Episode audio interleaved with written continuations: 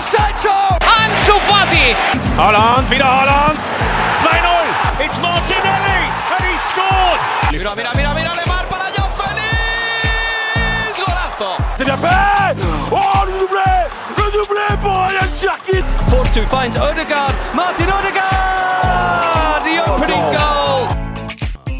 Bonsoir à tous, très content de vous retrouver pour une nouvelle émission. On va voyager une nouvelle fois, on va partir après euh, le continent africain et le bilan de la Coupe d'Afrique des Nations sur l'Italie. Et oui, c'est vrai qu'avec le retour de la Ligue des Champions, il y en a des choses à dire et surtout on va parler d'un club qui travaille bah, très bien. C'est vrai qu'on en parle peut-être pas assez euh, en France, mais voilà, avec euh, les dernières infos mercato, on a pu voir que l'Inter va euh, prendre Taremi et Zinski libre. Alors quel est le secret justement des Interistes pour réussir à faire de tels recrutements? Quel est le projet du club? Comment est-ce que ça, fonctionne au quotidien? Le rôle de bébé Marotta qu'on avait vu notamment à, la Juventus et aussi Simone Inzaghi, la saison de Marcus Thuram qui dépasse toutes les attentes. Voilà, on a plein de sujets à voir avec mon invité. On va pouvoir un petit peu se pencher sur ce club qui, euh, mine de rien, a su trouver la recette et surtout s'installer tout en haut euh, du football italien. Également être un compétitif en Ligue des Champions. On a pu le voir dès la saison dernière avec euh, une finale.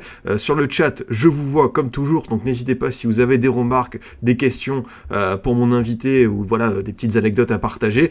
La Beneameta qui nous dit en plus, comme dirait un certain Mbappé, à Will Bizarre, no matter what, je ne peux pas manquer un live on parle du Limoney Ball, la référence forcément à Inzaghi et avec Cédric. Donc justement, tu me fais la passe décisive puisque je suis très content euh, d'accueillir mon invité. Hop, je vais l'accueillir de ce pas. Cédric Canalé, euh, suiveur attentif du Calcio de l'Inter, qui a notamment monté euh, plusieurs émissions en lien. Comment tu vas, Cédric? Va très bien. Salut Adrien. Euh, je l'ai dit, euh, Cédric, euh, tu euh, es avec nous voilà, pour une petite heure, une heure et quart. Ce soir, il y a match à Giuseppe Meazza. On va pas faire l'erreur pour Inter Salernitana avant le, le match de Ligue des Champions, puisque tu es à Milan. Est-ce que tu peux me parler un petit peu de, de toi, justement, de ce que tu fais comme travail au quotidien sur le, le foot italien et aussi sur, sur l'Inter?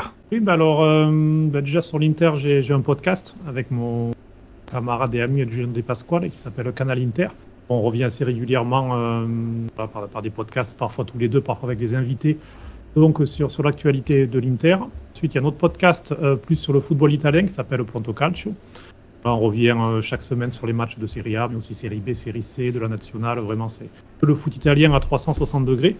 Et puis, euh, et puis ensuite, d'un point de vue professionnel aussi, ben voilà, je suis à la fois journaliste, donc en Italie, donc je travaille euh, à la pige euh, des opportunités. Je fais aussi un travail de communication, un travail de match analyste.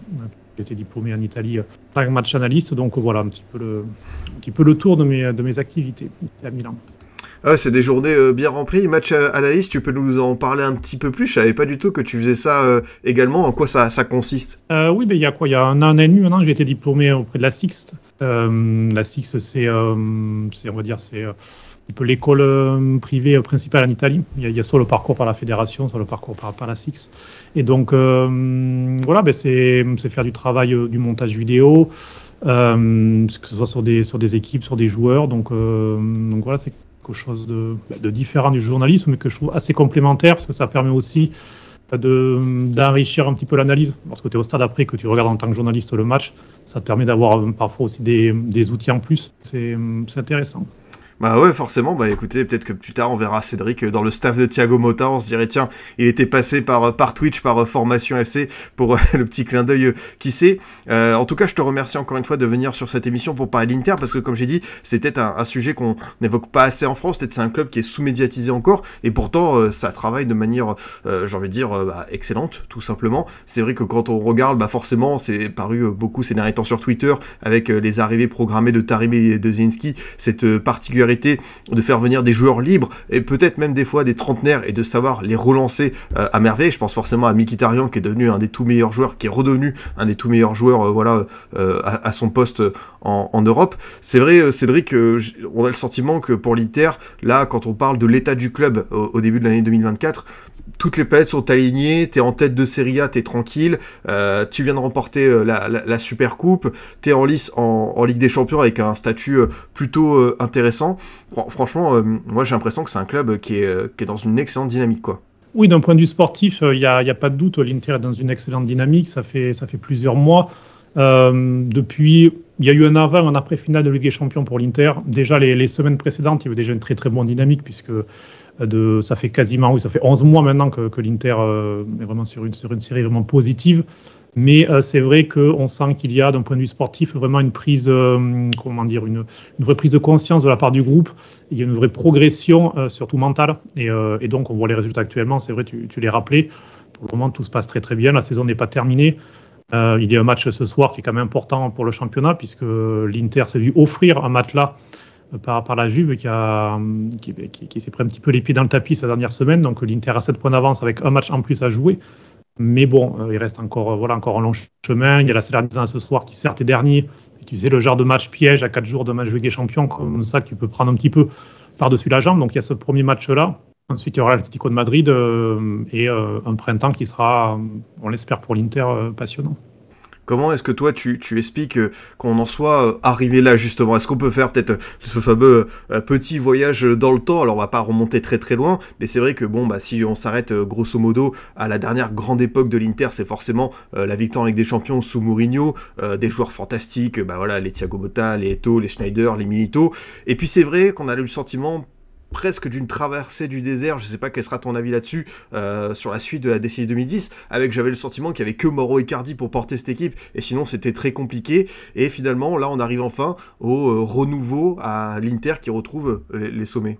Non, mais c'est oui, c'est plus. Ça a été une vraie traversée du désert. C'était très très compliqué. C'était un déclin rapide surtout juste après ce triplé, euh, donc le, triplé euh, Ligue des Champions, Championnat et, euh, et Coupe d'Italie, José Mourinho a décidé de partir au Real Madrid comme entraîneur et dans le même temps, le, président Moratti a décidé de prolonger tous les joueurs, quasiment, qui avaient fait le, le avec des, salaires très importants, un petit peu pour les récompenser, sauf que c'était des joueurs, pour la plupart trentenaires, qui étaient en fin de, ben en fin de carrière, et clairement, ça a mis le club en grande difficulté.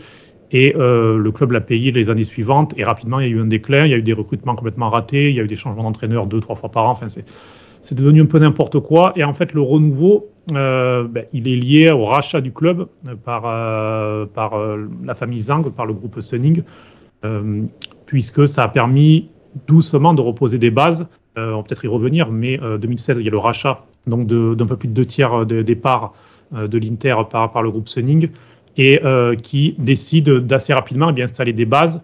Euh, et l'une de ces bases-là, c'est fin 2018, eh bien, de, recruter BP Marotta comme administrateur délégué, qui est chargé du sportif. Il venait de partir de la Juve après un, cycle gagnant à la Juve, mais il est arrivé lui aussi en fin de cycle là-bas, ça se passait plus très bien.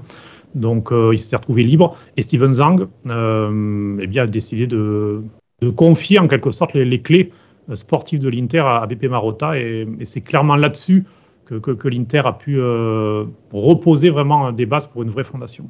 Ouais, c'est vrai, tu l'as dit, cette période un peu délicate. On se souvient, voilà, de euh, de Biabiani, de même de euh, de, de Kondogbia à l'époque, euh, voilà, des, des compos euh, qui étaient un petit peu un petit peu délicates où c'était c'était pas évident pour l'Inter d'avancer. Et justement, tu as parlé de Steven Zhang, ça, ça va être très intéressant. C'est quel type de président? On a le sentiment que lui, dans ce qu'il a pu faire à l'Inter, au-delà du rachat, c'est d'installer les bonnes personnes et surtout, bah, des fois, tu sais, il y a des présidents dans le football qui ont du mal à déléguer. Lui, j'ai le sentiment que voilà, lui, il s'est pas, il s'est pas euh, embêté avec le sportif. Il a su voilà euh, choisir les bonnes personnes pour faire cette mission. Non, mais c'est exactement ça. Bon, c'est un président atypique dans le sens où euh, il a été nommé en 2018, donc il avait à l'époque 27-28 ans. Il y en a 32 maintenant, donc c'est un président qui, c'est encore un président qui est plus jeune que certains joueurs. Donc bon, c'est le fils de de, la personne qui a acheté le club du, patron de Sunning. Donc, il a installé son fils à la présidence. Euh, donc, c'est un président qui, là, bon, là, ça fait plusieurs semaines, par exemple, qu'il est reparti en Chine et qu'il n'est plus au club. Euh, mais il alterne les périodes, où il est là et les périodes où il n'est pas là physiquement. Mais en tout cas, oui, clairement, il a décidé euh, de confier les clés du sportif, comme je disais, à BP Marotta. parce que Steven Zhang, il est nommé président du club, je crois, en septembre 2018. Et deux, trois mois après, en fait, il nomme BP Marotta comme, comme administrateur délégué. Et le nom parce que euh, Cairo, qui est le hum, président du Torino, et qui, euh, est patron de, presse et de communication du groupe RCS, qui a notamment la Gazzetta dello Sport, le Corriere della Sera, la chaîne La 7, par exemple, en Italie, donc un groupe euh, média important. Et il dit à Steven Zang lors, lors d'un gala sur le football, il lui dit si tu veux gagner, tu dois prendre BP Marotta. Et Steven Zang le fait en fait. Il rencontre BP Marotta, il se parle, et il décide de lui donner vraiment les, pleins pouvoirs sportifs. C'est pas un directeur sportif, il est au-dessus. C'est vraiment, c'est presque. Alors, il n'a pas l'étiquette de vice-président, mais c'est quasiment un vice-président sportif. Et il y a l'administrateur délégué pour tout ce qui est la partie euh, économique, qui est Antonello, qui lui gère toute la partie marketing, les sponsors, la question du nouveau stade. Donc c'est vraiment ces deux têtes-là, euh, Antonello et euh, Marotta, qui gèrent. Et Steven Zhang, lui, il a juste le dernier mot en fait. Le dernier mot pour oui, on recrute ce joueur, oui, on vend ce joueur, oui, on prend ce sponsor. Voilà, lui, c'est juste la dernière étape, mais tout ce qui fait avant, il a clairement laissé les clés à ces deux hommes.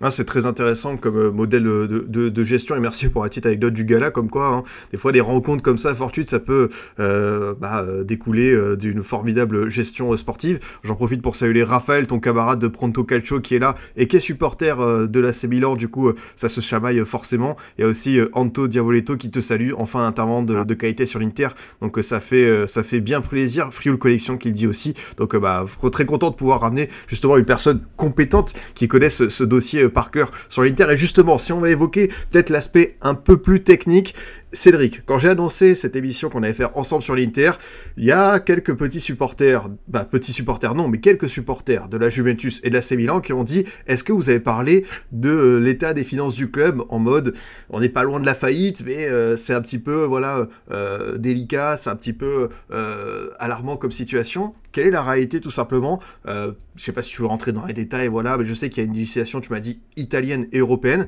Pour toi, l'Inter est, dans les clous L'Inter, déjà, euh, oui, j'ai vu aussi passer cette question sur quoi il n'aurait pas le droit de, participer au championnat. Non. L'Inter respecte euh, les règles. Euh, il y a trois niveaux, en fait, au niveau italien. Pour, il y a trois indicateurs pour lesquels il faut être dans les clous. Sinon, tu ne peux pas, en fait, par exemple, tu ne peux pas recruter, tu ne peux pas enregistrer de nouveaux joueurs. Et on l'a encore vu en janvier. L'Inter a pris Canan à Bruges et a pu l'inscrire de façon régulière, aussi bien sur la liste du, championnat que sur la liste de Ligue des Champions. Donc, euh, c'est euh, le premier, c'est l'indice de liquidité. Alors, je ne vais pas rentrer trop de, façon technique parce que sinon, ça va durer 20 minutes, au risque un petit peu peut-être endormir les gens. Voilà, il y a trois, il y a trois indicateurs. Il y a l'indice de liquidité, il y a celui d'endettement et celui du coût du travail élargi. À chaque fois, en gros, ça prend pour, pour la liquidité, euh, c'est par rapport aux actifs que tu as sur 12 mois par rapport aux passifs sur 12 mois. il faut que l'indice soit à 0,6. Euh, euh, pour le moment, il faudra qu'il soit 0,8 en 2025-2026. Il y a l'indice euh, d'endettement, donc là, c'est les dettes par rapport aux recettes, et puis l'indice du coût de travail élargi. Ça, c'est un petit peu comme pour l'UEFA, dans le nouveau fair play financier, en quelque sorte, où on prend tout le coût du travail, c'est-à-dire salaire brut, mais aussi les amortissements et aussi les primes, les commissions, toutes ces choses-là, et il faut tu le divises par toutes les recettes du club et ça donne un certain indice. Il faut être en deçà, il y, a, des plafonds. Là aussi, au niveau de, l'UEFA, ils sont, variables. Au fil des années, on est, à 90% cette année, il faudra qu'on soit à 70% dans, deux ans. Et dans ces cas-là, l'Inter respecte, alors pas de beaucoup, mais le respecte. Et il y a d'autres clubs qui sont en difficulté. La Lazio, par exemple, il y a, il y a deux saisons, a vu son mercato bloqué pendant un mois parce qu'il n'avait pas l'indice de liquidité. On a vu la Juve, euh, là, cet hiver aussi, être un petit peu en difficulté par rapport à ça. Donc, euh, donc voilà, non. L'Inter, je ne dis pas que la situation financière de l'Inter est bonne, non, loin de là.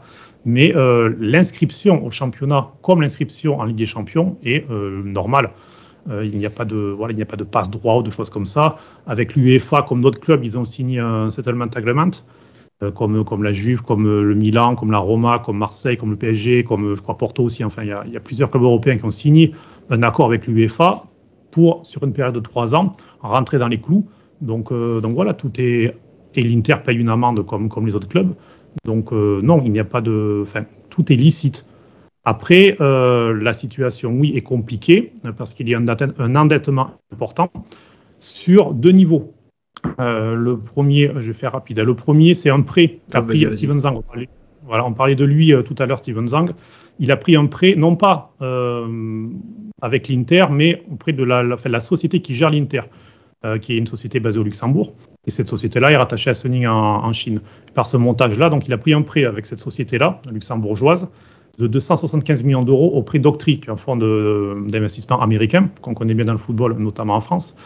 Et euh, ce prêt arrive à échéance le 20 mai 2024. Il doit donc rembourser cette somme-là, plus des taux d'intérêt qui étaient à peu près à 12%, ce qui monte la somme à 370 millions d'euros à peu près.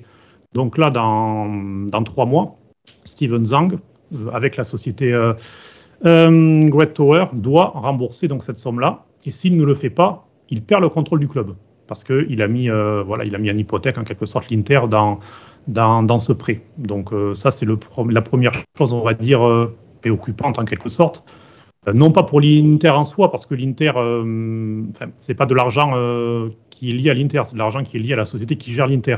Donc si demain, Steven Zang ne rembourse pas, enfin demain le, 20 mai, s'il ne rembourse pas, Octree récupère le club, un peu comme a fait Elliott avec l'AC Milan il y, a, il y a quelques années maintenant, lorsque Lille, l'homme d'affaires chinois, n'a pas été capable d'assumer le, le, remboursement. Et donc Octree récupère le club et peut derrière le revendre. A priori, il y a déjà des fonds d'investissement, des plusieurs personnes qui, ont déjà contacté euh, Octree en ce sens. Donc euh, ça, c'est la première chose.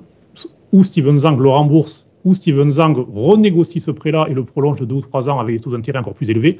C'est l'autre possibilité. Ou Steven Zang trouve sur les marchés quelqu'un qui lui rachète le prêt. Donc, euh, mais bon. Voilà, c'est la première échéance, c'est le 20 mai 2024 avec Octree. où là, donc, on saura si Steven Zang restera propriétaire du club, enfin si Zang, Sunning, le groupe Sunning et Steven Zang, président du club, euh, ça restera en l'état ou s'il y aura un changement de, propriété. Et puis le, deuxième niveau, c'est en 2027 où il y a hum, l'obligation de l'Inter. Là, par contre, c'est la dette de l'Inter. Euh, c'est à peu près 350-400 millions d'euros. Euh, une obligation mise sur le marché à échéance 2027 où là, il faudra la rembourser. Mais bon, là, on est un peu plus loin. Mais voilà, ce sont ces deux parties-là. une qui est liée vraiment à l'Inter 2027, une liée à l'actionnariat de l'Inter qui est lié au 20 mai 2024. Ce sont ces deux points-là qui sont délicats euh, et qui, bien sûr, euh, peuvent interroger. Là-dessus, je suis d'accord. Ah, ce qui est bien, c'est que maintenant, quand on fait des émissions sur le football, que ce soit le Barça ou l'Inter, on, ressort avec euh, un, master en économie. Hein. Là, on est plongé sur euh, les marchés, sur les actionnaires, sur euh, les prêts, les taux d'intérêt. Donc, merci en tout cas pour l'explication parce que c'est très clair et comme tu as pu le dire, on surtout on le devine, c'est assez technique et au moins on peut en savoir plus. Est-ce que il y a de l'inquiétude justement par rapport à ça avant qu'on repasse peut-être un petit peu plus sur le sportif, sur les dirigeants, etc.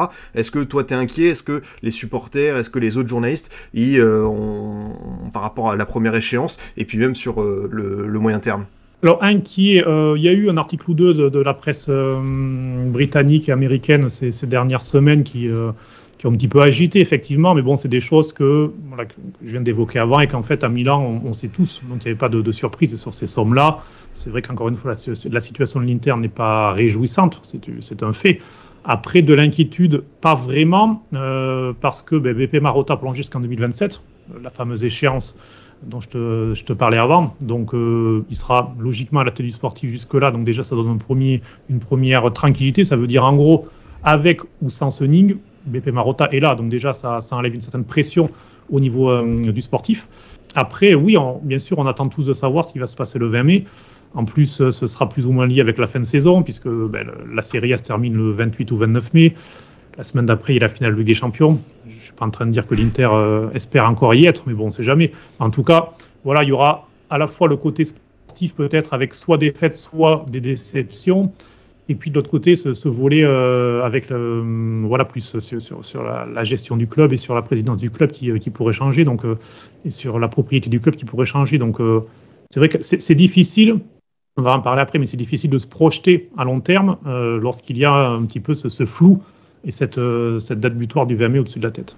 Justement, on verra un petit peu plus tard euh, au printemps euh, ce qu'il adviendra pour, pour cette équipe de l'Inter. Je voulais qu'on reparle forcément du sportif Cédric, puisque on a commencé à évoquer un homme qui est essentiel bah, dans ce projet interiste, qui a retrouvé des couleurs, et c'est un dirigeant bah, clé du football italien depuis de nombreuses années. C'est forcément BP Marotta, Giuseppe Marotta, qu'on avait vu faire bah, déjà des belles prouesses à Juventus, avec forcément les recrutements libres de Pirlo, la venue de Pogba, Vidal, Dybala, euh, il y en a eu euh, tellement, euh, Tevez, voilà, franchement un dirigeant de qualité. Est-ce que tu peux me raconter forcément quel est ton, point de vue sur ce dirigeant et sa patte à l'Inter?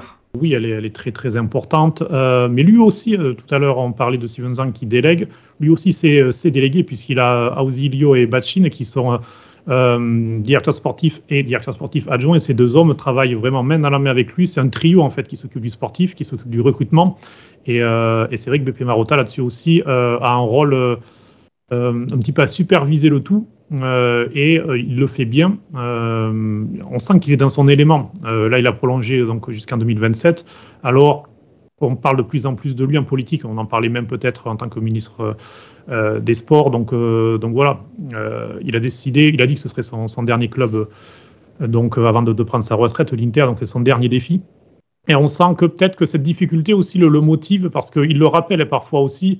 Alors lorsqu'on a beaucoup d'argent, en quelque sorte, voilà, il suffit, tu as l'argent, donc tu vas voir le club, tu achètes le joueur que tu veux, c'est un peu plus facile. Lorsque tu n'as pas d'argent, lorsque chaque été tu dois vendre davantage que tu peux acheter, ça t'oblige à être créatif, à, trouver d'autres solutions, à être imaginatif. Euh, et, ça, ça semble aussi le, lui plaire, ça semble le motiver. Euh, surtout que les résultats de, depuis 2-3 ans en, termes de recrutement et en termes sportifs euh, sont au rendez-vous. Ouais, c'est sûr que c'est un dirigeant de qualité. Et justement, dans le chat, il y a MGT Power qui dit voilà, Ozio fait aussi un très très bon travail. Est-ce que tu peux nous parler peut-être aussi de ce dirigeant-là? Lui, c'est l'historique. Lui, il est, il est né dans, dans, la banlieue milanaise. Il a, il a fait toutes ses classes euh, à l'Inter euh, comme, euh, comme dirigeant. Il a commencé dans les secteurs de jeunes et puis il est arrivé progressivement. je crois qu'il est arrivé en 2016 ou 2017 en tant que directeur sportif. Et lorsque BP Marotta a été nommé, on pouvait se demander que va devenir Osilio parce qu'on avait l'impression qu'il venait un petit peu pour prendre sa place. Et en fait, pas du tout. les deux hommes ont eu l'intelligence de, travailler ensemble. C'est vrai qu'Osilio, c'est ben, lui avec, avec Milito et avec, avec Zanetti, par exemple, qui a été chercher Lautaro Martinez. Euh, alors qu'il était proche de signer l'Atlético de Madrid et qui euh, voilà, a pris un avion et qui a réussi à aller euh, au dernier moment comme ça conclure, conclure l'accord. Il, y a, de très jolis coups comme ça. Bon, tout à l'heure, tu as dit le nom Kondogbia, c'est lui aussi. D'Albert, c'est lui aussi. Donc, il n'y a pas que des réussites. Jérôme Mario, c'est lui aussi. Donc, voilà, il y a quelques joueurs, quelques cadavres, on va dire, dans, le placard d'Ausilio. Mais globalement, il, fait un gros travail. surtout, depuis que BP Marotta est là, j'ai la sensation que justement son taux de réussite est plus élevé. Peut-être parce qu'il a ce garde-fou, peut-être, et que le duo travaille bien ensemble et, euh, et choisit mieux les cibles justement sur euh, ces cibles-là, et c'est très intéressant de revenir avec toi là-dessus, euh, quelle est la stratégie de l'Inter sur le mercato? On sait que la situation financière ne permet pas de faire des folies, qu'il y a eu aussi bah, des ventes assez importantes ces dernières années, euh, Lukaku, Hakimi, Onana. comment est-ce que l'Inter se positionne? Est-ce qu'on est, bah, forcément sur une équipe, comme on a pu le voir ces, dernières, années, même ces dernières semaines, hein, tout court, avec des recrues libres, des opportunités de marché, mais aussi l'idée, bah, forcément, peut-être d'aller chercher des jeux euh, du potentiel. Comment est-ce que tu définirais la stratégie globale? Euh, Oui, mais c'est ça. Il y a vraiment deux lignes euh, qui sont opposées mais à la fois complémentaires. C'est des joueurs d'expérience pour le présent et, on le voit, ça, a été le cas avec euh, Mikitarian il y a deux ans, ça a été le, ça a été le cas même un, Thuram, on y reviendra sûrement tout à l'heure, mais c'est quand même un joueur déjà qui a une certaine expérience international français, finaliste de la Coupe du Monde, donc quand tu vas le chercher, c'est déjà un joueur qui est prêt donc d'un côté, c'est prendre des joueurs qui sont prêts et mettre les salaires en conséquence. Parce que Marcus Thuram, ils l'ont pris à 6 euh, millions, 6 euh, millions et demi par an net de salaire. ils ont fait l'effort sur, sur Thuram, par exemple, pour pouvoir le, recruter. Et puis à la fois, c'est aussi, euh, depuis un an ou deux, il y a vraiment le côté aussi aller chercher des jeunes. il y a par exemple Yann Bissek en défense qui a été pris pour 7-8 millions d'euros. et là-dessus, ben, Osilio, par exemple, c'est lui qui, en première personne, l'a supervisé pendant de nombreux mois et qui a décidé que ce joueur euh, avait le potentiel et donc l'Inter pouvait miser parce que pour un club comme l'Inter, 8 millions d'euros, mine de rien, c'est pas rien. Euh, vu la situation, euh, tout à l'heure je te parlais des indices de liquidité, de, toutes ces, choses à, respecter. Donc l'Inter ne, peut pas poser comme ça 50, 60 millions d'euros sans réfléchir sur un joueur en se disant on verra, on fait un pari. Non, même 8 millions d'euros, sur un bisec, par exemple, c'est calculé, c'est payé sur deux ans. Euh, Yann Sommer, c'était la même chose. Hein. Euh, c'était que 6 millions d'euros, euh, mais voilà, c'était un coût calculé sur deux ans avec le Bayern Munich. Donc l'Inter compte le moindre centime. Et donc, quand l'Inter décide de miser sur Yann Bissek comme jeune défenseur, sur un Aslani, jeune milieu de terrain, c'est clairement parce qu'ils espèrent aussi faire des plus-values à moyen terme. Justement, Cédric, j'ai réaffiché la liste qui a été faite par Datascoot depuis 3 euh, ans des joueurs recrutés libres. C'est vrai que bah, ça commence à. Bah, c'est vraiment une très très belle partie de Football Manager. C'est les rois de la négociation. Taremi, Zinski, Chayanoglu, Turam, Onana revendu 50 millions d'euros un an plus tard. Mictarian, Klassen, Sanchez, Quadrado. Bon, c'est vrai que peut-être que le retour de Sanchez n'a pas été euh, optimal. Euh, aussi, c'est peut-être pas euh, voilà, de, la folie. Mais comme on dit, hein, voilà, il y, a, tous, les, tous les recrutements, tous les directeurs sportifs ont de temps en pourtant des ratés, mais là, quand tu vois cette liste, et surtout, moi, ce qui me plaît, c'est justement leur niveau de performance. C'est que l'Inter prend ces gars-là, euh, les Mkhitaryan et Chahadoglou, et on est quasiment sur la meilleure version de leur carrière. Alors évidemment, Mkhitaryan a eu euh, un gros temps fort à Dortmund, mais franchement, je l'avais pas vu à ce niveau-là depuis, bah ouais, 7-8 ans, quoi. Et pourtant, c'est un joueur qui a passé à trentaine depuis un moment. Oui, bah oui, il a 35 ans, Henrik Mkhitaryan, et hum, bah moi, personnellement, je l'adore à chaque fois que, que je vais au stade, je, voilà, je, l'admire parce que c'est pour moi, voilà, c'est clairement le cerveau de, cette équipe. Euh, c'était un ailier ou un, numéro 10 ou un deuxième attaquant, euh, que ce soit à Dortmund ou puis ensuite en Première Ligue ou même à la Roma. Euh, et Simone Inzaghi, il faut rappeler que Mkhitaryan, il arrive en fin de contrat, il est à la Roma, il a eu pas mal de pépins physiques, c'est pas c'est pas l'amour fou avec Mourinho dans la façon qu'il utilise, et donc ben voilà, il est en fin de contrat, blessé, et il y a quasiment que, que Marotta en fait qui croit en lui, qui lui propose quelque chose, un contrat de deux ans, et il vient comme quatrième milieu parce qu'à l'époque le milieu titulaire de, de, de l'Inter, le trio, c'est Brozovic en point de basse, et puis euh, qui a fait une bonne première saison en mezzala gauche et euh, à droite, et ce triangle là, il est intouchable. Et Mkhitaryan, il vient un petit peu sur la pointe des pieds pour faire le quatrième. Sauf que Brozovic se blesse. Euh, Simone Inzaghi a cette idée, euh, qui, va devenir lumineuse, de, de, de mettre Chalanoglu en regista. Euh, et Mkhitaryan s'impose au point de devenir le joueur le plus utilisé. Cette saison encore, c'est le joueur qui est le plus haut euh, temps de jeu. Euh, donc, alors qu'il a 35 ans, dans un rôle de milieu de terrain, on le sait, qui est très exigeant physiquement. C'est un joueur qui est devenu un petit peu total dans le sens où euh, il est à la récupération, il récupère beaucoup de ballons, je crois qu'il récupère 5-6 ballons par match, il est au pressing, il est à la première relance, euh, il fait des incursions, il fait des passes décisives, il marque peu, mais il marque des buts importants, il a par exemple marqué lors, de, lors du derby de Milan cette saison, donc euh, c'est vraiment un joueur euh, qui est un petit peu l'emblème, on va dire, de, de ce que fait l'Inter actuellement, c'est-à-dire c'est pas forcément des joueurs lorsqu'ils arrivent où on dit waouh, c'est une star, parce que Chalanoglu c'était la même chose, Marcus Thuram lorsqu'il arrive, c'est pareil, on sait que c'est un bon attaquant, mais est-ce qu'il va être bon en numéro 9 Il y avait des doutes. Et c'est des joueurs qui euh, arrivent à euh, rentrer dans ce collectif-là et vraiment donner le meilleur d'eux-mêmes. Ah justement, tu as parlé de, de, Marcus Thuram. Je suis obligé de te poser euh, la question et d'évoquer ce sujet-là parce que arrivé lui aussi libre euh, du Borussia Mönchengladbach, qui avait des petites approches euh, par le Paris Saint-Germain, mais finalement il a décidé de rejoindre l'Inter Milan. On est sur un joueur qui a été décisif à, déjà à plus de 20 reprises cette saison, qui forme un super duo avec Lautaro Martinez. Cédric, tout simplement, est-ce que tu t'attendais à ce que ce soit une recrue aussi géniale qui s'impose aussi vite dans cet effectif interiste? Alors, aussi vite, non. Euh, aussi vite euh, en tant qu'attaquant, alors je dirais pas numéro 9, parce que ce qui est intéressant dans le duo avec Lautaro, c'est qu'il n'y a pas vraiment un premier, un deuxième attaquant, un numéro 9 et un, et un 9,5. Ils, ils échangent régulièrement les positions, un qui va plus haut, l'autre plus bas, un qui presse, un qui vient à la construction. Ils ont un qui va sur la droite, l'autre sur la gauche.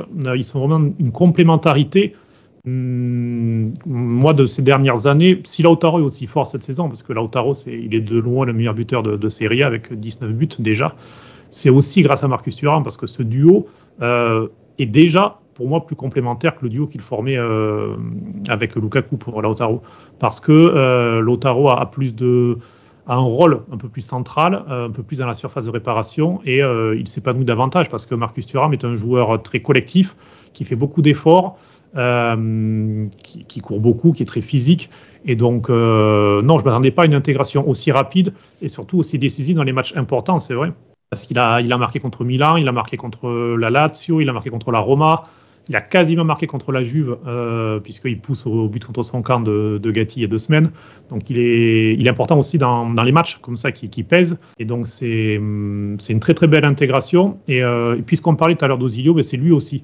C'est grâce à lui si Marcus Thuram a en partie choisi euh, l'Inter, parce qu'il y a deux ans, en fait, il devait déjà venir à l'Inter, Marcus Thuram.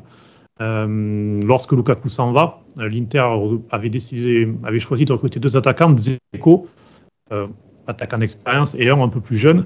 Et c'était Marcus Thuram le choix. Euh, et Osilio lui avait dit à l'époque, moi je suis sûr que ton poste c'est numéro 9. Et à l'époque, Marcus Thuram jouait plus Eli en Allemagne. Sauf que Marcus Thuram se blesse euh, alors que les négociations sont quasiment euh, conclues. Il se blesse pour 2-3 mois. Et donc l'Inter ben, se dit, on va pas attendre 2-3 mois, plus l'intégration. Donc ils vont sur Joaquin Correa. Voilà. Le choix était un petit peu rude parce que ceux qui suivent même la Ligue 1 cette saison voient ce que ça donne. Euh, Correa, c'est très très compliqué. Il a complètement perdu confiance. Enfin, alors que c'était un bon joueur à la Lazio, que Simone Inzaghi a apprécié, qu'il a voulu à l'Inter. Et ça s'est très mal passé. Mais donc Marcus Thuram n'a pas oublié ça en fait. qu'il y a deux ans, l'Inter et Osilio étaient là pour lui déjà, pour lui proposer ce, rôle de neuf. Et donc, lorsque l'Inter est revenu taper à la porte l'été dernier, forcément, il y avait ce petit rappel justement, tu as, parlé du duo qui forme avec Lautaro et forcément, on est un peu épaté. C'est un des meilleurs duos offensifs d'Europe et pourtant, voilà, ils n'ont pas beaucoup eu le temps pour faire des automatismes. Et, ce qui est intéressant pour Lautaro, c'est que c'est un joueur qui a été capable bah, forcément d'évoluer avec Lukaku, d'évoluer aussi avec un, un, Dzeko. Et là, on lui met un nouvel attaquant euh, à, ses côtés. Et euh, bah, ce que tu as dit, hein, c'est un des tout meilleurs attaquants euh, d'Europe cette saison. Ça fait déjà longtemps qu'il mérite ce statut. Mais là, on sent qu'il a retrouvé encore un allant supplémentaire avec Marcus Thuram. Oui, et puis en plus, euh, au-delà du, duo, euh, Lautaro est devenu capitaine de l'Inter, puisque Andanovic euh, n'a pas été prolongé, le gardien qui était capitaine depuis 4 ans, 5 ans, depuis que le brassard avait été retiré à Icardi. donc Andanovic derrière a pris sa retraite et a intégré plus ou moins l'encadrement de l'Inter. Mais donc Lautaro est devenu le capitaine officiellement de l'Inter et on sent que ça lui a donné une responsabilité et qu'il l'assume complètement. C'est un joueur qui est important euh, sur le terrain, qui est un vrai leader sur le terrain, qui est un vrai leader dans son comportement auprès des supporters, qui est même dans sa communication euh, au quotidien, et, qui là négocie pour prolonger son contrat parce qu'il a envie de, rester. Alors bien sûr, euh, c'est aussi une histoire d'argent, c'est normal qu'il veuille le meilleur contrat possible et que donc ça prenne un petit peu de temps. Mais il a vraiment l'envie de rester parce qu'il a trouvé vraiment un vrai cadre aussi bien à l'Inter qu'à Milan, où il a sa vie, où sa femme a ouvert un restaurant. Donc, voilà, Lautaro vraiment s'épanouit, on le sent euh, à l'Inter euh, et, ça se voit sur le terrain parce que oui, c'est devenu. Alors là, depuis, on le sent un petit peu fatigué depuis 3-4 semaines, il marque un petit peu moins. parce qu'il joue quasiment tout le temps, parce que les remplaçants Arnautovic et, et, Sanchez ne répondent pas vraiment présents. Donc, du coup, Thuram et, Lautaro jouent quasiment tous les matchs. Mais, il fait une saison assez, assez incroyable et pour moi, il est, voilà, il est, dans les top 3 meilleurs attaquants en Europe cette saison. Ouais, ça, on, va être d'accord, euh, Cédric, il n'y a, pas, a pas trop de débat. Euh, pour revenir juste sur Marcus Thuram, pour refermer cette page, jusqu'où tu le vois aller, justement? Parce que ce qui est intéressant, c'est qu'on est d'accord tous les deux que c'était une belle opportunité pour Inter, mais on ne voyait pas, tu vois, bah, casser la baraque comme ça d'entrée. Est-ce qu'il y a un plafond de verre pour lui? Est-ce que tu imagines, voilà, euh, intégrer une catégorie supérieure d'attaquants, se rapprocher justement des, des tout meilleurs? Toi, qui le regarde quotidiennement. C'est vrai que nous, on a le plaisir de le regarder peut-être plus sur les grosses affiches parce que forcément, on peut pas euh, tout regarder. Mais toi qui le vois évoluer en Ligue des Champions, en Serie A, en Coupe, euh, est-ce que tu le vois un potentiel illimité? Alors en Serie A, ce qui marque, c'est vraiment, il est dévastant physiquement. Vraiment, il prend le dessus sur les défenseurs, c'est assez impressionnant. Euh, assez régulièrement, il prend la balle, il fait des courses sur 30-40 mètres où il fait vraiment très très mal. Donc euh, là-dessus, euh, on sent que la Serie A, c'est son jardin désormais, ça, il n'y a, pas de souci. C'est vrai que je suis assez curieux de voir les, matchs à élimination directe en Ligue des Champions pour le voir ben là, contre l'Atletico, ce serait intéressant parce que même si l'Atletico, de, depuis quelques mois défensivement, c'est plus la grande Atletico de, de Simeone d'il y a 2-3 ans, mais déjà, ce sera sûrement un, niveau aussi au niveau de la, de la rigueur au niveau de, l'intensité assez intéressant et le voir sur la suite de la Ligue des Champions parce qu'en Italie, on l'a vu, même dans les gros matchs, comme, je te disais avant, contre Milan, contre la Juve, contre la Roma, même dans ces matchs-là, euh, à chaque fois, il arrive à faire la différence. Donc, euh, euh, je pense qu'il a encore une marge de progression devant le but, où il a tendance parfois un petit peu gâché. des, des pas dire des, buts faciles, mais voilà, après, il se donne tellement aussi qu'il manque peut-être un peu de lucidité parfois, mais il y a peut-être ce dernier petit step à passer sur la lucidité devant le but, mais pour le reste, il est. non, je pense qu'il a il a tout lui aussi pour, pour encore euh, intégrer une catégorie d'attaquants euh, encore parmi les meilleurs d'Europe. Pour euh, poursuivre le, petit tour d'horizon des individualités qui sont intéressantes du côté de l'Inter et notamment chez on va dire les, jeunes joueurs qui vont voilà commencer à avoir un statut très important je voulais avoir ton regard sur euh, Alessandro euh, Bastoni, qui en rappelle n'est pas formé à l'Inter, qui a été formé à l'Atalanta, mais qui a suivi justement une forme de post-formation euh, à l'Inter, qui a aussi fait des prêts, un prêt à, Parme. là, on a le sentiment qu'on est sur un, défenseur vraiment d'une très très grande qualité, qui lui aussi s'est imposé comme un des tout meilleurs à, son poste. Comment est-ce que toi tu vois son évolution? Non, mais c'est vraiment le défenseur moderne par excellence parce que c'est un joueur qui a, il a des pieds d'un milieu de terrain en fait. Et c'est ce qui est très très intéressant de, de l'avoir parce que souvent l'Inter on parle, des fois il y a le débat défense à 3, 3-5-2, 5-3-2, enfin ce, voilà ce, genre de, de discussion euh, tactique euh, sur, sur, sur, la façon de jouer. Mais Bastoni c'est un joueur qui, oui, euh, est défenseur axial gauche dans la défense à 3 et qui euh, monte balle au pied, qui se retrouve milieu de terrain, qui se retrouve latéral, qui se retrouve parfois ailier, qui centre. Qui fait plusieurs passes décisives chaque saison. Donc c'est vraiment un, joueur qui a, tout parce qu'il est aussi rapide, il a un bon jeu de tête. Parfois, il manque un petit peu de rigueur défensive pas tout avoir forcément. Hein. Mais, mais, voilà, alors là-dessus, sur la rigueur défensive, malgré tout, il a pas mal acquis lors de la période avec Antonio Conte, puisqu'il a fait deux ans avec Conte, euh, où là, la défense à 3, c'était quand même une vraie défense à 3, où, il se projetait beaucoup moins. Euh, je me souviens une fois quand Conte l'avait euh, engueulé plus ou moins en disant Mais tu te prends pour, pour une mezza, là, pour un milieu de terrain, parce qu'il était parti balle au pied comme ça. En revanche, avec Inzaghi, il le fait tout le temps. Il prend la balle et il avance et euh, il devient milieu en plus.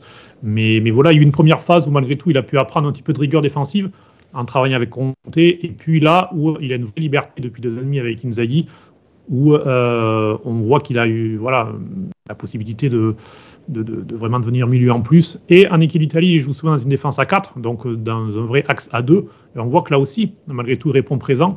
Donc il montre vraiment qu'il a déjà euh, une panoplie assez large de défenseurs.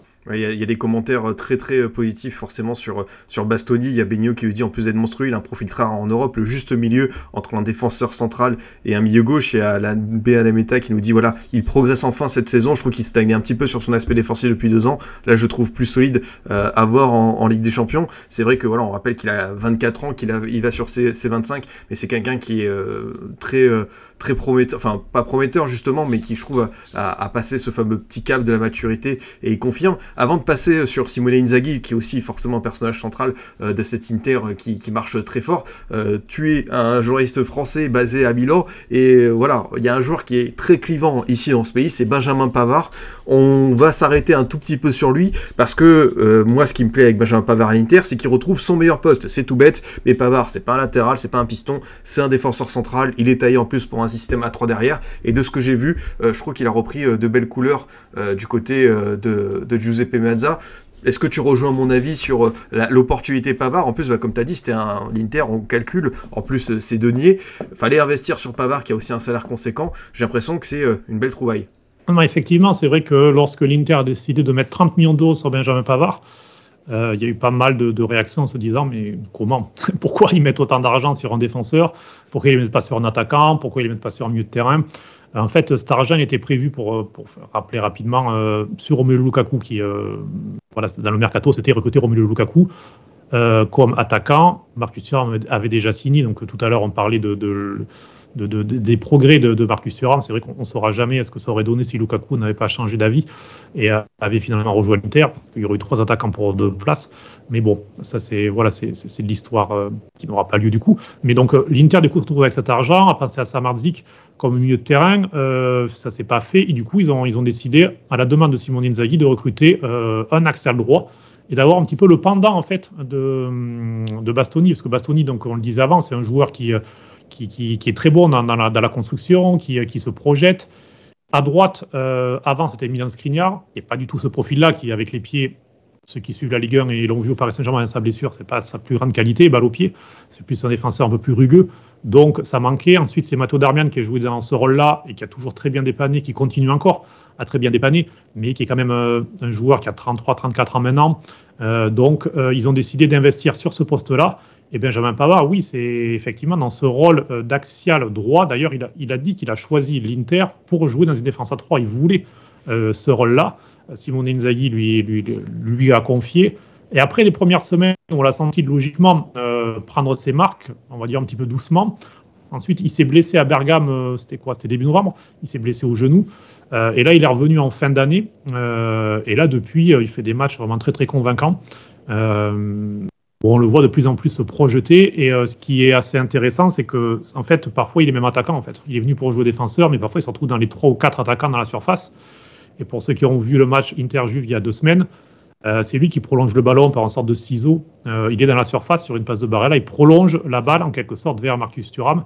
Et Gatti marque contre son camp. Mais voilà, régulièrement, en fait, il se retrouve très très haut parce qu'il a cette, cette vitesse pour aller se projeter et pour créer le surnombre. Donc euh, vraiment, c'est une très belle prise de la part de l'Inter et euh, qui lui aussi s'est intégré très très vite. Et ce qui est bien dans ce groupe-là, c'est qu'on voit que les joueurs, lorsqu'ils arrivent, euh, justement, s'intègrent rapidement parce qu'il y a un groupe qui est sain, un groupe qui, sait accueillir les nouveaux joueurs. C'est vrai que ça fait partie aussi bah, justement de la plus-value de ce premier interiste. Tu l'as dit, c'est l'intégration. Alors oui, il y a des joueurs qui n'ont pas convaincu bah, le retour d'Alex Sanchez, il ou encore euh.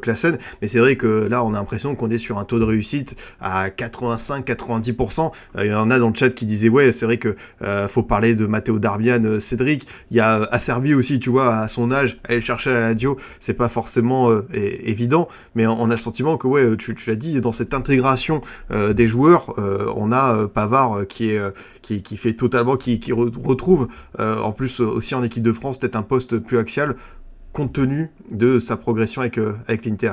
Non, mais c'est ça, effectivement. pour lui, c'était un choix vraiment assumé, comme je disais avant, de vouloir jouer dans ce rôle-là. Et il, a, il a poussé pour venir à l'Inter, vraiment. Hein. il, a, il, a raté des matchs amicaux avec le Bayern. Il a, il a, il a, vraiment tout fait pour venir à l'Inter. il a montré qu'il avait envie de, de venir.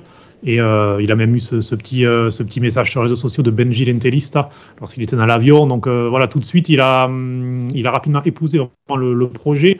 Et, le maillot, on le voit, c'est quasiment le, premier à aller sous la courbe après les matchs, à pousser que ce soit un, Thuram ou un Chalanoglu pour qu'il soit applaudi.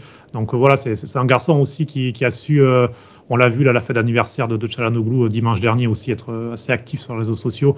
Euh, donc voilà, c'est un garçon qui s'est rapidement intégré au groupe. On le sent heureux. Et, ça, fait plaisir de le voir comme ça parce qu'il en avait aussi un petit peu parlé voilà, de, au niveau de sa personnalité, d'un certain mal-être qu'il avait connu par le passé. Donc aussi le voir aussi heureux comme ça, ça fait plaisir pour lui. Non, totalement, c'est vrai qu'on on voit retrouver euh, vraiment un très très beau visage du côté euh, de l'Inter et ça fait euh, bien plaisir pour lui. c'est vrai qu'il y, a un joueur qu'on n'a pas encore évoqué, mon cher Cédric, mais qui a un parcours, une trajectoire qui ressemble à beaucoup de jeunes joueurs italiens qui doivent passer par de nombreux prêts avant de revenir dans leur club formateur, leur club de cœur pour s'imposer. C'est forcément Federico Di Marco qui est devenu bah, une référence totale à son poste, celui de piston gauche, qui a une qualité de centre, qui a un joueur qui a un pied euh, assez euh, incroyable. Alors lui, il est même allé en Suisse pour un prêt. Il a fait la série B, il a fait voilà, il a fait le parcours typique. Malheureusement, on peut le regretter euh, pour certains joueurs formés en Italie qui doivent voilà vadrouiller avant de trouver leur place. C'est pour ça que certains talents des fois se dispersent. On a souvent eu ce débat dans, l'émission. Comment est-ce que tu expliques toi que Di Marco ait peut-être eu cette chance justement de pouvoir revenir à l'Inter, prouver sa place après euh, avoir été euh, euh, à droite à gauche au cours du début de sa carrière? Ben, Déjà, il faut, féliciter la, persévérance de Federico Di Marco, qui effectivement, parce que lui en Suisse, il va à Sion en prix, ça se passe pas bien. En plus, il joue 9 matchs pendant la saison. Donc à ce moment-là, dans sa carrière, on se dit, voilà, c'est fini, il va finir en série B, série C. Parce que c'était un bon espoir, qui a fait toutes les classes de jeunes à l'Inter, qui a fait les sélections, qui, voilà, qui est un joueur comme il y en a deux ou trois euh, dans chaque classe d'âge de l'Inter où on dit c'est des bons joueurs parce que l'Inter a un bon centre de formation qui gagne assez régulièrement le championnat Primavera des, moins de 19 ans. Donc, euh, mais voilà, on a vu ce mauvais prêt. Et en fait, c'est allé Las Véron, effectivement, où avec Juric, il arrive à se relancer, il est titulaire, il enchaîne des bons matchs. Et euh, la situation économique qu'on évoquait avant, certainement, a aussi un petit peu joué en cela parce qu'il revient du prêt. Euh, Simone est sur le banc, il vient d'arriver. C'est Perisic qui est titulaire. Il n'y a pas vraiment de doublure euh, sur le côté gauche. Il fait les premiers, il fait les entraînements, il fait les premiers matchs. Et Simone Inzaghi dit oui, moi je, veux bien le garder. Euh, Federico Di Marco, il, il, me va bien doublure de Perisic. Et donc euh, voilà, petit à petit, il va, il va gratter du temps de jeu. Et il a profité clairement du départ aussi de, de Perisic en fin de contrat. Gossens arrive comme recrue, mais Gossens n'a pas vraiment répondu aux attentes. Il était un petit peu blessé, il a eu un petit peu du mal à s'intégrer. Et donc Di Marco a pris ce couloir gauche. Euh, maintenant, ça fait, euh, ça fait un an et demi, deux ans pour ne plus le lâcher. Donc il y a eu un petit peu de réussite de sa part, des choses qui se sont bien combinées pour avoir sa chance à l'Inter, parce que c'est très très rare qu'un jeune joueur euh, formé à l'Inter ait, sa place. Parce que c'est, de toute façon, tu sais, dans les listes UEFA, il faut quatre joueurs formés au club. L'Inter en a deux. c'est Federico Di Marco et Di Gennaro qui est le, troisième gardien. Donc, euh, donc voilà, donc tu vois, il n'y a pas de joueur formé au club. Euh, donc, euh, voilà, lui, il a eu cette possibilité-là. Et, et il donne un, attachement aussi. Il y a beaucoup de maillots floqués Di Marco. Les, deux joueurs italiens les plus floqués, c'est Di Marco et Barella, très clairement, euh, au niveau des, des tifosi de l'Inter euh, à San Siro. C'est vrai qu'il y a cette spécificité. on a vu encore d'autres cas. C'est vrai que je me suis renseigné, tu vois, sur les anciens, voilà, justement, talents de la formation interiste, parce que tu as dit, c'est vrai que c'est quelque chose d'assez valorisé. Il y, a, y, a, des très bons résultats en jeunes, en, primavera, tout ça, qui sont, bah, qui témoignent de ce bon résultat. Mais on a eu des talents, bah, forcément, Esposito, il y a eu Pinamonti. on a eu même Casadei, tu vois, Casadei qui est parti très très jeune à Chelsea, qui est revenu déjà de son prêt à, Leicester, et pourtant, moi je me souviens de sa Coupe du Monde U20 avec l'Italie qui était très enrichissante, intéressante. Est-ce que c'est là peut-être bah, après, bon, il y a des choix de carrière comme Casadei qui part très très jeune, mais est-ce que c'est là, selon toi, où l'Inter peut encore progresser, justement, tu l'as dit, sur l'intégration de jeunes joueurs du cru oui, très clairement, parce que après, tu as cité des noms. Est-ce qu'un Pinamonti peut être dans l'effectif de l'Inter? Alors, il était dans l'effectif qui est champion euh, d'Italie avec Conte, c'est le quatrième attaquant. Il avait très peu joué, euh, parce que cette saison-là, par, chance et par euh, travail du staff, Lukaku et Lautaro avaient pu jouer quasiment tous les matchs, et Alexis c'était la troisième solution, donc il a peu joué, mais bon, voilà, il est champion d'Italie, par exemple, Pinamonti. Mais est-ce qu'un Pinamonti, est-ce qu'un est Sébastien Esposito peuvent être dans, le groupe ou dans les 15-20 joueurs euh, de l'Inter? Avoir euh, peut-être aurait pu l'être. Après, ils ont reçu une offre de 15 millions d'euros. Vu la situation économique du club, c'était aussi euh, en partie logique de l'accepter. Donc euh, voilà, c'est sûr que cette partie-là de post-formation et de lancer en équipe première, c'est mais bon, c'est pas nouveau dans l'Inter, c'est à peu près, ça a toujours été le cas. Il y a, très peu de, jeunes joueurs, même des joueurs comme Pirlo, des joueurs comme ça, n'ont pas réussi à percer à l'Inter ont dû aller ailleurs pour, euh, pour se révéler. Donc, euh, donc, euh, donc voilà, c'est vrai que c'est un petit peu le problème. après, je pense pas que ce soit sous Simone Inzaghi que, que, l'Inter pourra vraiment mettre en place une politique de, avec beaucoup de jeunes parce que c'est un entraîneur qui peut travailler avec des joueurs comme qui sont plutôt affirmés et qui, et qui sait bien faire progresser des joueurs affirmés et qui a un peu plus de mal à donner de l'espace aux jeunes. Bah, justement, on va y aller sur Simone Inzaghi, c'est notre dernier, on va dire, gros dossier à évoquer au moment de, parler de cet Inter euh, Milan euh, qui euh, cartonne en, 2024 et même un petit peu avant. c'est vrai que c'est un, coach, comme on a pu le voir à, à, la radio, qui avait un style de jeu qui était très intéressant, qui a eu des résultats. Il arrive à l'Inter, il y a eu justement ce parcours en, Ligue des Champions qui lui a donné du crédit. Ça a été compliqué quand même en championnat, on va pas se mentir, parce qu'il y a eu pas mal de petits trous d'air et que bah, je me souviens que les supporters réclamaient sa tête. Là, j'ai l'impression qu'il a su passer l'orage et là, euh, je, je, pense plus qu'on évoque euh, un éventuel départ euh, de Simone Inzaghi, tant il a su voilà, capitaliser sur cet effectif de qualité et avoir des résultats en Europe et désormais en Italie, puisqu'il n'a pas encore remporté de Serie A avec l'Inter. Non, mais effectivement, Simone Inzaghi, le travail qu'il fait depuis deux ans et demi maintenant à, l'Inter est assez remarquable. Parce que, alors oui, c'est quand même un très bel effectif, ça, il n'y a, pas de problème. Mais bon, on le rappelait quand même, c'est tous les étés quasiment, on lui vend des joueurs. Euh, là, cet été, on lui a encore vendu Onana 50 millions d'euros, Brozovic 18 millions d'euros, et on lui remplace par Sommer, euh, gardien euh, certes expérimenté, mais voilà. on va lui chercher des joueurs en fin de contrat, des Acerbi, des Darmian. Enfin, Darmian, c'était sous l'époque comptée, mais des, Acerbi, des Mikitarian, des, des, des Arnautovic. Enfin, c'est pas des joueurs, voilà, forcément de premier, premier plan et il arrive euh, à faire un vrai collectif. Donc tu as raison de, le rappeler. Il y a un an à peu près, il était très très proche de, la porte. Et si l'Inter avait eu l'argent, c'est même probable que, que, Simon Inzaghi ait perdu son poste à ce moment-là, parce que c'était vraiment très très compliqué. Il y avait beaucoup de choses qui sortaient dans la presse contre lui aussi, des choses qui venaient un petit peu de l'interne, donc on sentait que c'était compliqué vraiment pour lui. Mais il a su euh, faire l'odoron. Moi, je me souviens, après le huitième de finale retour à Porto, euh, j'y étais, et l'Inter se qualifie euh, vraiment dans la souffrance. Il y a 0-0 avec Porto sur la dernière minute qui, fait un poteau. Enfin, je m'en euh, souviens, c'était un peu épique, ouais. Le dernier quart d'heure, c'est hallucinant.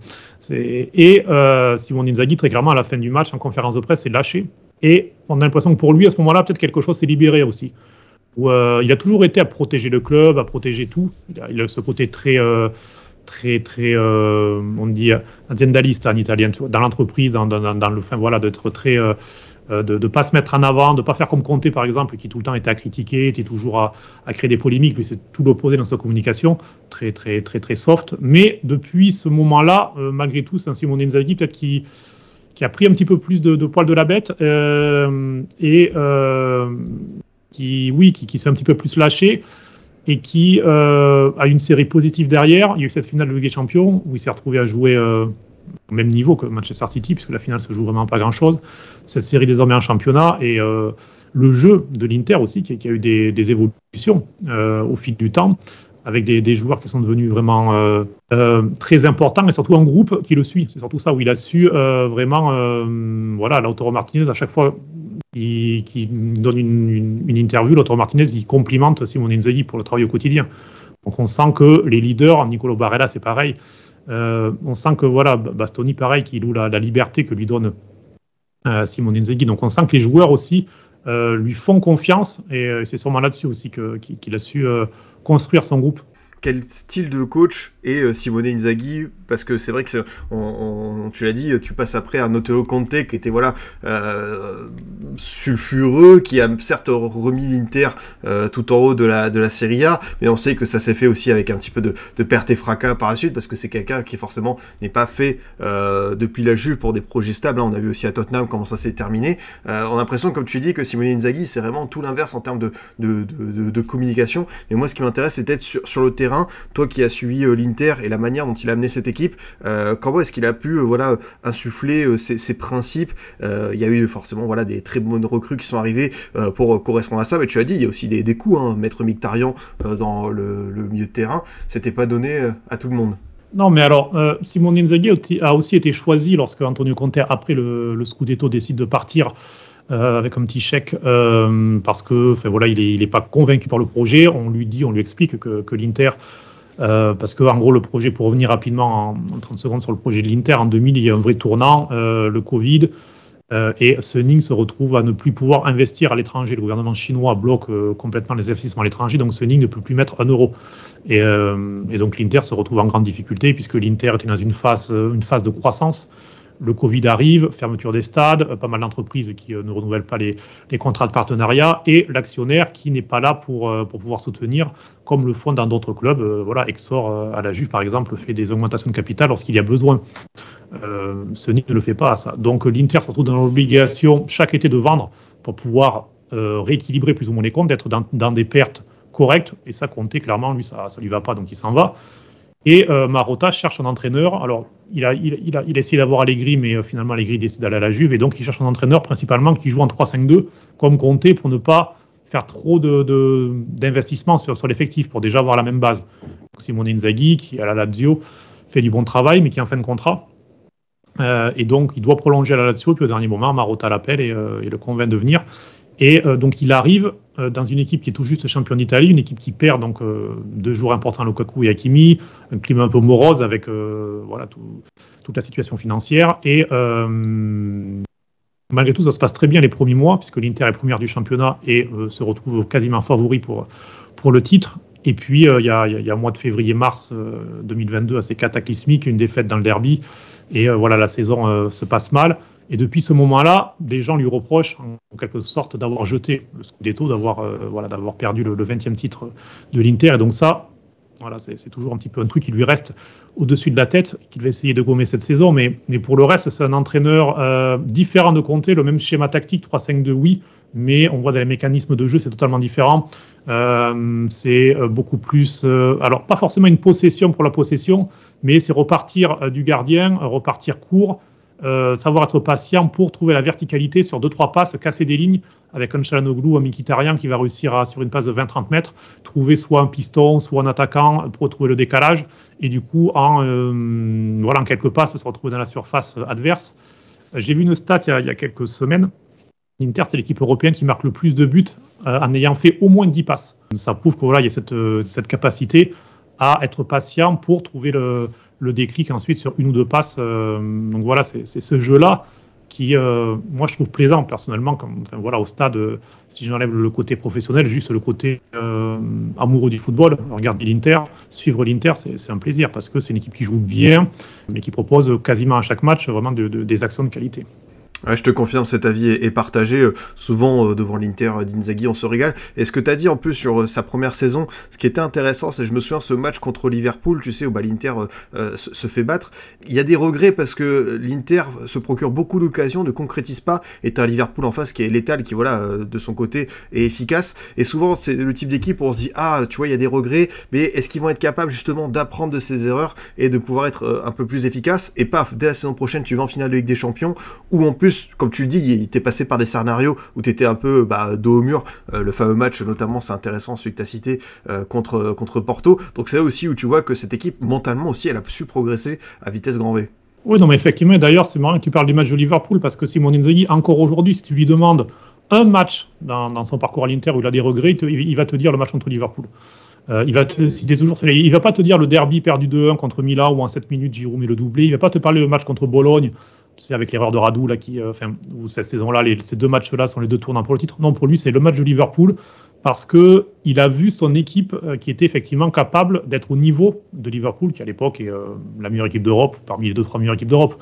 Donc euh, lui, c'est vraiment ce match-là. Et oui, il a beaucoup appris. Et je pense de ce match-là, lui, euh, le groupe aussi, ça a été un premier passage difficile pour ensuite pouvoir confirmer la saison dernière, avec aussi certes un peu de réussite, on le disait, le match entre Porto, réussite au tirage, puisqu'il tire aussi Benfica en quart de finale, euh, là c'est Milan en demi-finale, donc il y a eu un tirage, on va dire, plutôt clément pour les enfin clément, c'est quand même des grosses équipes, mais bon, ils auraient pu prendre Manchester City ou le Real Madrid en quart de finale, ça aurait été plus compliqué. Donc euh, voilà, il y, a eu un ensemble de choses qui ont permis à ce groupe de progresser aussi à Simone Inzaghi, parce que Simone Inzaghi n'a que 46 ans de mémoire. C'est encore un jeune entraîneur euh, qui vit euh, sa première expérience réellement de haut niveau, parce que la Lazio, c'est un bon club, avec lequel il a remporté des Coupes d'Italie, la Super Coupe d'Italie aussi, où il a participé à la Ligue des Champions, mais où les attentes ne sont pas les mêmes. Si tu finis 3e, 4e, bravo, si tu finis 5 6e, ça va. L'Inter, la, pression est plus élevée. Donc pour lui aussi, c'était euh, changer de, monde et surtout la Lazio. C'était sa maison. Il a été attaquant de la Lazio pendant des, années et des années. Il a ensuite été entraîneur de la Primavera de, de la Lazio, donc il était chez lui. Là, il a fallu qu'il quitte Rome, qu'il quitte son club de la Lazio pour venir à, voilà, dans un environnement différent.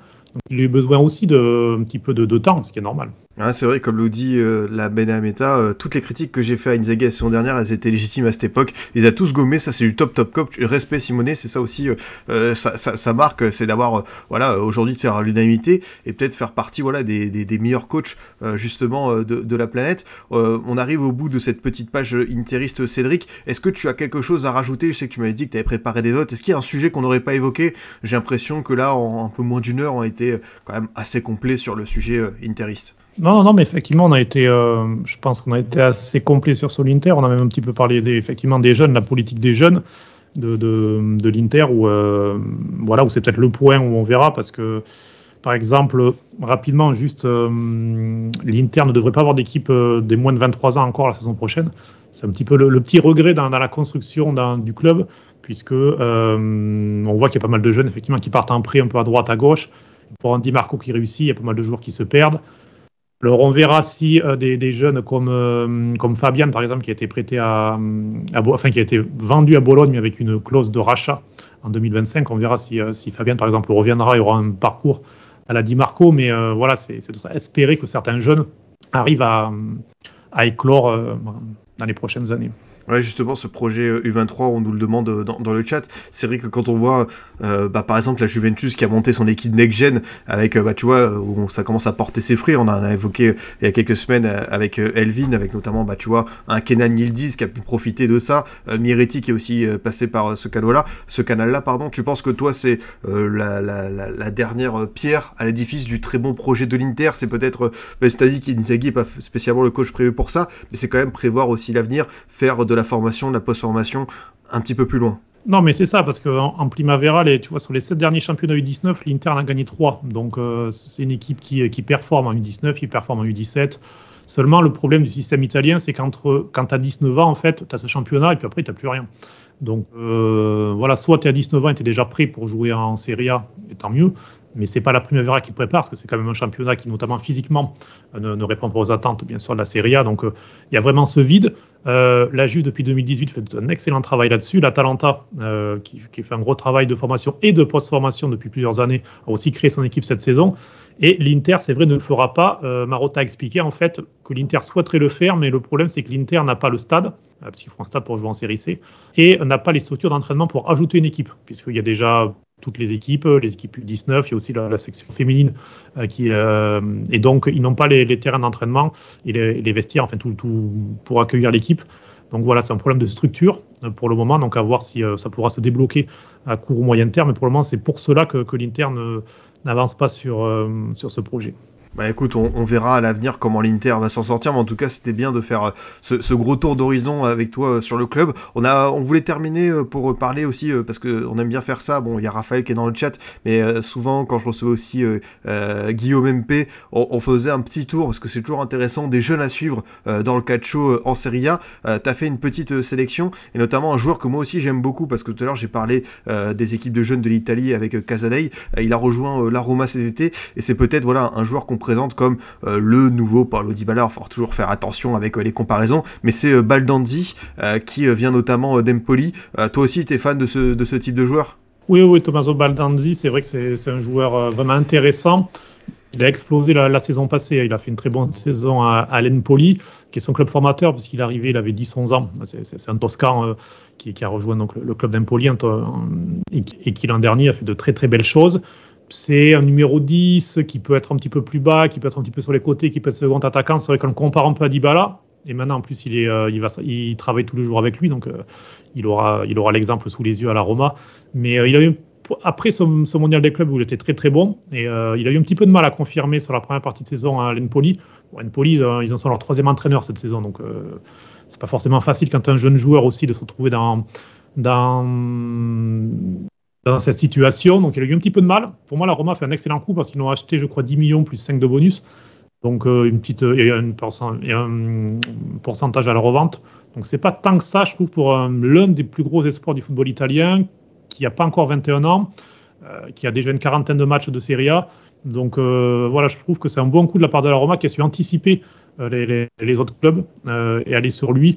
Et, et j'espère surtout qu'il pourra trouver de l'espace. Avec De Rossi, j'ai un peu plus de confiance, en tout cas au niveau du jeu, qu'avec Mourinho, il aurait peut-être été un petit peu plus euh, frustré. Là, je pense, dans le nouveau 4-3-3 de, de Rossi, il aura peut-être un petit peu de, de possibilité de jouer soit avec Dybala, soit euh, pour le remplacer. Ouais, totalement, je suis d'accord avec toi sur euh, le profil de joueur. J'ai vraiment hâte de voir sa progression euh, à la Roma si De Rossi reste pour voir comment est-ce qu'il peut, bah, des, prémices qu'on a vues du très bon jeune joueur à Empoli, comment est-ce que ça peut continuer pour lui. Il y a l'Agente qui nous pose une petite colle. c'est qui pour vous la future pépite de la Serie A? Le joueur qui est un peu sous les radars, bon ici de Vicario ou Doge, je pense qu'il parle de ce type de joueur, bon peut-être qui avec un transfert, voilà, comme ces deux cas à Tottenham peut exploser. Est-ce que tu en as un en tête qui pourrait comme ça, euh, tu vois, euh, partir de Serie A et euh, totalement décoller aux yeux du grand public. Alors je sais pas si c'est un jeune, enfin il est peut-être pas dans cette catégorie-là, mais par exemple j'aime beaucoup le profil de Kristovic, l'attaquant de Lecce, le monténégrin, qui a, tu vois, un, profil un petit peu de neuf à l'ancienne et justement ce, poste est, assez recherché. Est-ce que toi t'en as un en tête? Non, c'est un bon exemple. C'est vrai que c'est un attaquant qui, qui, est assez intéressant, qui marque pas beaucoup pour le moment, mais Lecce d'ailleurs, qui euh, ça travaille bien et euh, même euh, Oudin s'est même relancé. Donc voilà, petit message pour, pour ceux qui le critiquent en France. Il a réussi à trouver dans le sud de l'Italie un environnement où il est un petit peu mieux et où il joue souvent en milieu de terrain où ça se passe plutôt pas mal. Non, comme ça, un peu une colle parce que c'est vrai que. Après, Vicario en plus d'ailleurs n'était pas très très jeune non plus, donc c'est pas forcément une question d'âge. Bah, c'est vrai que Nizar nous cite Mathias Soulet qui fait une saison stratosphérique à, à, Frosinone pour un, jeune joueur. Il y a Dino Hyssen qu'on a découvert avec la Roma, prêté par qui est euh, pas mal du tout. Donc euh, c'est vrai qu'il y en a qui sont euh, qui sont qui sont pas mal. Après, bah, c'est vrai que dans la liste des joueurs que tu m'avais suggéré, il y avait aussi, tu as cité la Talenta, donc forcément, il y a Scalvini qu'on a découvert encore plus avec... non, Ruggieri, pardon, Ruggieri, parce que ah Scalvini, il est déjà en, en, équipe italienne, donc ça évolue. Il y a Volpato Sassuolo, il y a Keode avec la Fiorentina, et forcément, celui qui a pété tous les records de précocité, c'est Camarda avec le Milan. Oui, c'est ça, camarade avec le Milan qui, euh, voilà, s'il y a peut-être, euh, c'est un peu la pépite annoncée. Euh, on, va voir justement son, évolution parce qu'il est encore très très jeune. Il a, il a connu ses premières minutes en Serie A. il va falloir voir qu'il ne se brûle pas effectivement, mais ce qu'il fait dans l'équipe des moins de 19 ans de, Milan est, assez remarquable et assez impressionnant. Donc vraiment, il bat tous les records de précocité. Après, on verra s'il aura une évolution là. Si vous n'êtes pas Fundi, parce que c'est un autre joueur. Tu vas en parler des jeunes. Pas Fundi, euh, il n'a pas encore 18 ans et donc là, il, a été euh, prêté avec option d'achat à Lausanne par l'Oudinez parce qu'il ne jouait pas à l'Oudinez parce que hum, les entraîneurs successifs de l'Oudinez n'arrivaient pas à l'intégrer dans, l'organisation. Par contre, en Primavera, il était trop fort. Du coup, euh, voilà, il perdait son temps. Du coup, là, ils l'ont prêté avec option d'achat à Lausanne. Et c'est un joueur qui, qui est international, qui a eu sa première sélection le 16 novembre 2022. Euh, qui avait joué euh, le traditionnel contre l'Albanie. Mais voilà, Mancini l'avait appelé à, 16 ans euh, et 8 mois Donc pour être déjà joué en national, il a vu cette phrase un petit peu pesante. Mancini vous l'avez dit pour moi quand je fais ma liste, c'est pas Fundi puis les autres. il avait quand même un petit peu mis une pression sur un gamin de César, mais, mais voilà, c'est c'est un garçon qui, qui, crée beaucoup d'attentes parce que c'est un vrai numéro 10, 9,5 euh, qui, qui, a une vraie qualité, si vous n'êtes pas Fundi, euh, à voir si euh, après ce prêt, qui peut-être se, se, concrétiser en achat en Suisse, s'il arrivera à se révéler. Oui, c'est vrai que le chat est assez actif pour proposer ces noms. Il y a, bah, il y a forcément le Bologne de Thiago Motta qui revient euh, dans l'esprit avec, euh, avec euh, Calafiori. Il y a Zirkzee, l'attaquant néerlandais, qui est lui aussi à un très très bon niveau. chez les gardiens, on nous cite Carnesegui et Di Gregorio. C'est vrai que la Serie A, là, il y, a, il y a pas mal de petits talents qui sont intéressants à suivre. En tout cas, bah, je te remercie, Cédric. On arrive au bout de cette émission. voilà, tu vas petit à petit te diriger vers le stade, puisque l'Inter, je rappelle, affronte la Saritana avant ce fameux match contre l'Atletico euh, qui euh, promet grandement. Le huitième que moi personnellement j'attendais le plus, donc euh, j'ai hâte, j'ai hâte d'y être. En tout cas, c'était super de t'écouter. Vraiment, je te remercie d'être venu.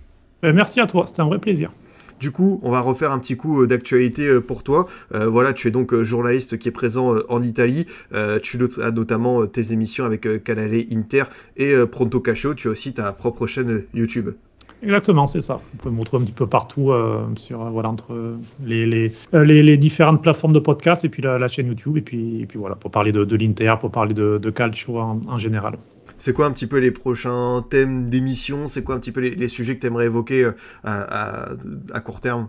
Euh, ben, on, va, on va un petit peu suivre l'actualité. Moi, il y a un sujet qui me tient particulièrement à cœur et euh, j'en parle assez souvent. D'ailleurs, on n'en a pas parlé aujourd'hui. Ça, me fait du bien de ne pas en parler, mais c'est voilà, c'est par exemple le dossier de, les dossiers de Stade à Milan. C'est quelque chose que je suis avec pas mal, pas mal d'intérêt puisque San Siro euh, pourrait se retrouver sans équipe d'ici 4-5 ans. ça fait partie des, des sujets que, que, que j'aime bien suivre avec, avec attention, sur lesquels il y a aussi la, la chance d'être sur place, un petit peu d'essayer de, raconter ce qui se dit et ce qui se passe. Euh, donc à Milan, c'est de le raconter euh, au public français qui, euh, logiquement, n'a pas forcément accès à toutes ces informations. C'est vrai qu'on n'a pas évoqué le dossier du stade, je me rends compte parmi tout ça. Est-ce que tu veux faire un petit aparté là-dessus ou, comme tu dis, est-ce que tu veux peut-être qu'on réoriente les émissions pour faire un gros focus sur l'avenir de Santiro? Oui, on va peut-être dire juste en une minute, juste euh, rapidement, comme ça, c'est juste que San Siro, il y avait un projet que l'Inter et Milan donc mené depuis euh, 4-5 ans d'un nouveau San Siro euh, qui ne pourra pas se réaliser puisque l'actuel San Siro est protégé, va être protégé là, dans quelques mois par un. Voilà, le deuxième anneau ne pourra pas être abattu pour une histoire de, voilà, de, protection au niveau de, l'architectural. Pardon. Et donc, du coup, euh, l'AC Milan part à San Donato, vient d'acheter un terrain. Euh, San Donato, c'est au sud-est de Milan, en périphérie. Donc, ils ont acheté un terrain pour faire leur propre stade. Et l'Inter, de la même façon, à Rozzano, qui est euh, sud de Milan, en périphérie, là aussi, est en train de, travailler sur un projet également de, stade dans cette zone-là. Les deux clubs espèrent déménager en 2028. donc voilà, après, euh, vu la, bureaucratie italienne, j'ai trouvé un petit peu ambitieux, mais, c'est leur projet en tout cas d'avoir un stade de propriété chacun en 2028. Et puis du côté de la mairie de Milan, euh, ils essayent de convaincre au moins l'un des deux clubs de restructurer San Siro et de rester à San Siro en ayant un, un, bail, euh, tu sais, de, 90 ans sur lequel tu as, toute la, la, possibilité de faire ce que tu veux, tu le restructures, tu es quasiment propriétaire en quelque sorte. Et voilà, histoire de ne pas se retrouver avec un stade sans locataire, puisqu'actuellement, l'Inter et Milan payent un loyer tous les ans, bien sûr, à la mairie de Milan pour, euh, pour utiliser le stade. Bah écoute, en une minute, tu as été très complet sur ce sujet-là. Euh, C'était euh, bien de pouvoir aussi se rendre compte, forcément, que bah, tu as dit, un Santiro, patrimoine du football mondial, mais euh, l'Inter et, et, Milan, pour d'autres arguments, ont envie de déménager. Donc euh, merci de nous en dire plus aussi, parce que ça fait partie forcément de l'avenir de, de, ces deux clubs. Il y a beaucoup de messages positifs sur l'émission. Je vous remercie, les gars, dans le chat. En tout cas, ça fait vraiment plaisir. Voilà, merci Cédric et Scipio pour cette super émission qui aurait pu durer deux heures de plus. Mais ouais, si ça duré deux heures de plus, bon, je t'aurais gardé avec moi alors que l'Inter, le Limoney Ball, va nous offrir une nouvelle représentation euh, ce soir. Mais en tout cas, euh, ça fait euh, super plaisir. je n'ai plus qu'à te, libérer et voilà, je, remettrai les liens de tes émissions dans les différentes sources. Si vous êtes arrivé, j'ai vu qu'il y a des petits messages sur ça, comme Yov Cheko en retard. ne vous en faites pas, l'émission sera assez vite disponible en replay sur YouTube et en podcast, ouais, selon ce que vous voulez faire, vidéo ou audio, Spotify, Deezer, SoundCloud, Google Podcast, Apple, la totale. En tout cas, je vous souhaite une très bonne fin de journée, un bon week-end, et puis euh, à très vite. Euh, merci encore Cédric de m'avoir accompagné. Merci à toi. Ciao à tutti. Bonne soirée, salut les amis.